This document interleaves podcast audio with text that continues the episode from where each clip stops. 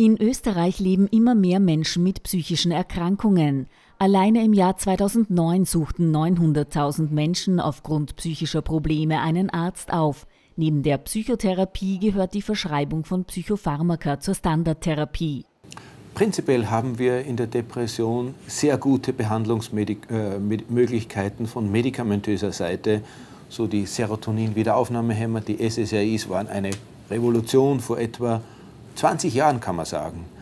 Leider haben die aber ein paar Nebenwirkungen. Zum Beispiel, dass sie das, den Schlaf negativ beeinflussen, dass die Patienten nicht mehr so gut schlafen können. Oder dass sie die sexuelle Funktion beeinträchtigen, dass die Menschen dann verminderte Libido haben und zum Teil keinen Höhepunkt bekommen können. Oder dass sie gastrointestinale Schwierigkeiten bekommen oder dass sie Kopfschmerzen bekommen. Das alles war durch die SSRIs nicht so stark ausgeprägt wie durch die Medikamente zuvor, die trizyklischen Antidepressiva. Aber schon an den Nebenwirkungen sieht man, dass auch in der Psychiatrie, und ich sage bewusst auch in der Psychiatrie, eine Weiterentwicklung notwendig sein muss, genauso wie für die Behandlung des hohen Blutdrucks oder des Diabetes mellitus. Neue Therapieverfahren setzen beim zirkadianischen System und dessen Störung durch die Depression an. Zirkadiane Rhythmen sind in uns eingebaute natürliche Rhythmen, zum Beispiel, dass man am Abend müde wird, in der Früh wieder wach wird oder dass in der Nacht die Körperkerntemperatur absenkt und dann in der Früh wieder ansteigt, dass in der Nacht das Stresshormon Cortisol niedrig ist und in den frühen Morgenstunden wieder ansteigt. Also diese verschiedenen Rhythmen, die in uns drinnen biologisch eingebaut sind, sind aufeinander synchronisiert, sagt man das heißt abgestimmt aufeinander. Und wenn die schlecht aufeinander abgestimmt sind, dann hat der Mensch eine, ja, einen äh, Diskomfort, da fühlt er sich nicht so wohl. Bei depressiven Patienten sind diese Rhythmen insgesamt abgeflacht, das heißt die Körperkerntemperatur in der Nacht sinkt nicht so stark ab wie beim Gesunden.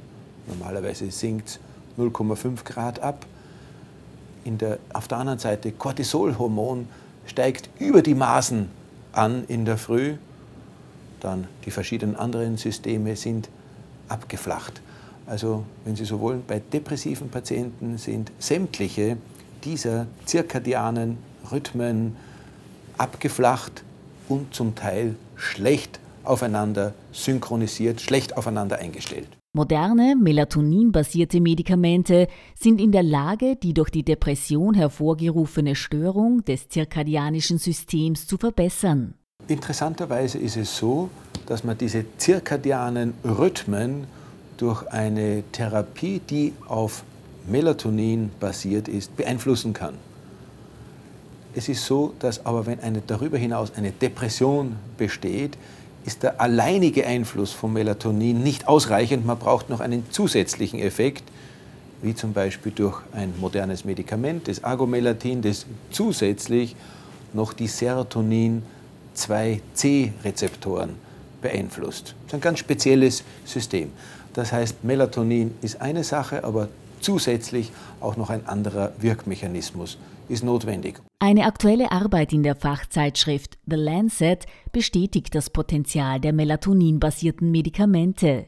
Vor kurzem ist in der renommierten Zeitschrift Lancet äh, das gesamte Entwicklungsprofil zu diesem Medikament Agomelatin dargestellt und auch die zirkadianen Rhythmen dargestellt. In dieser Arbeit in Lancet ist zuerst darauf, wird zuerst darauf eingegangen, dass bei depressiven Patienten diese zirkadianen Rhythmen verändert sind.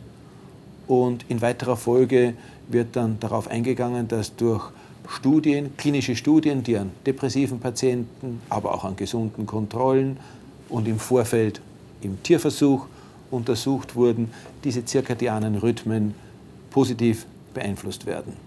Der wesentliche Vorteil der neuen Medikamente liegt im Unterschied zu den bisher eingesetzten Psychopharmaka in den reduzierten Nebenwirkungen.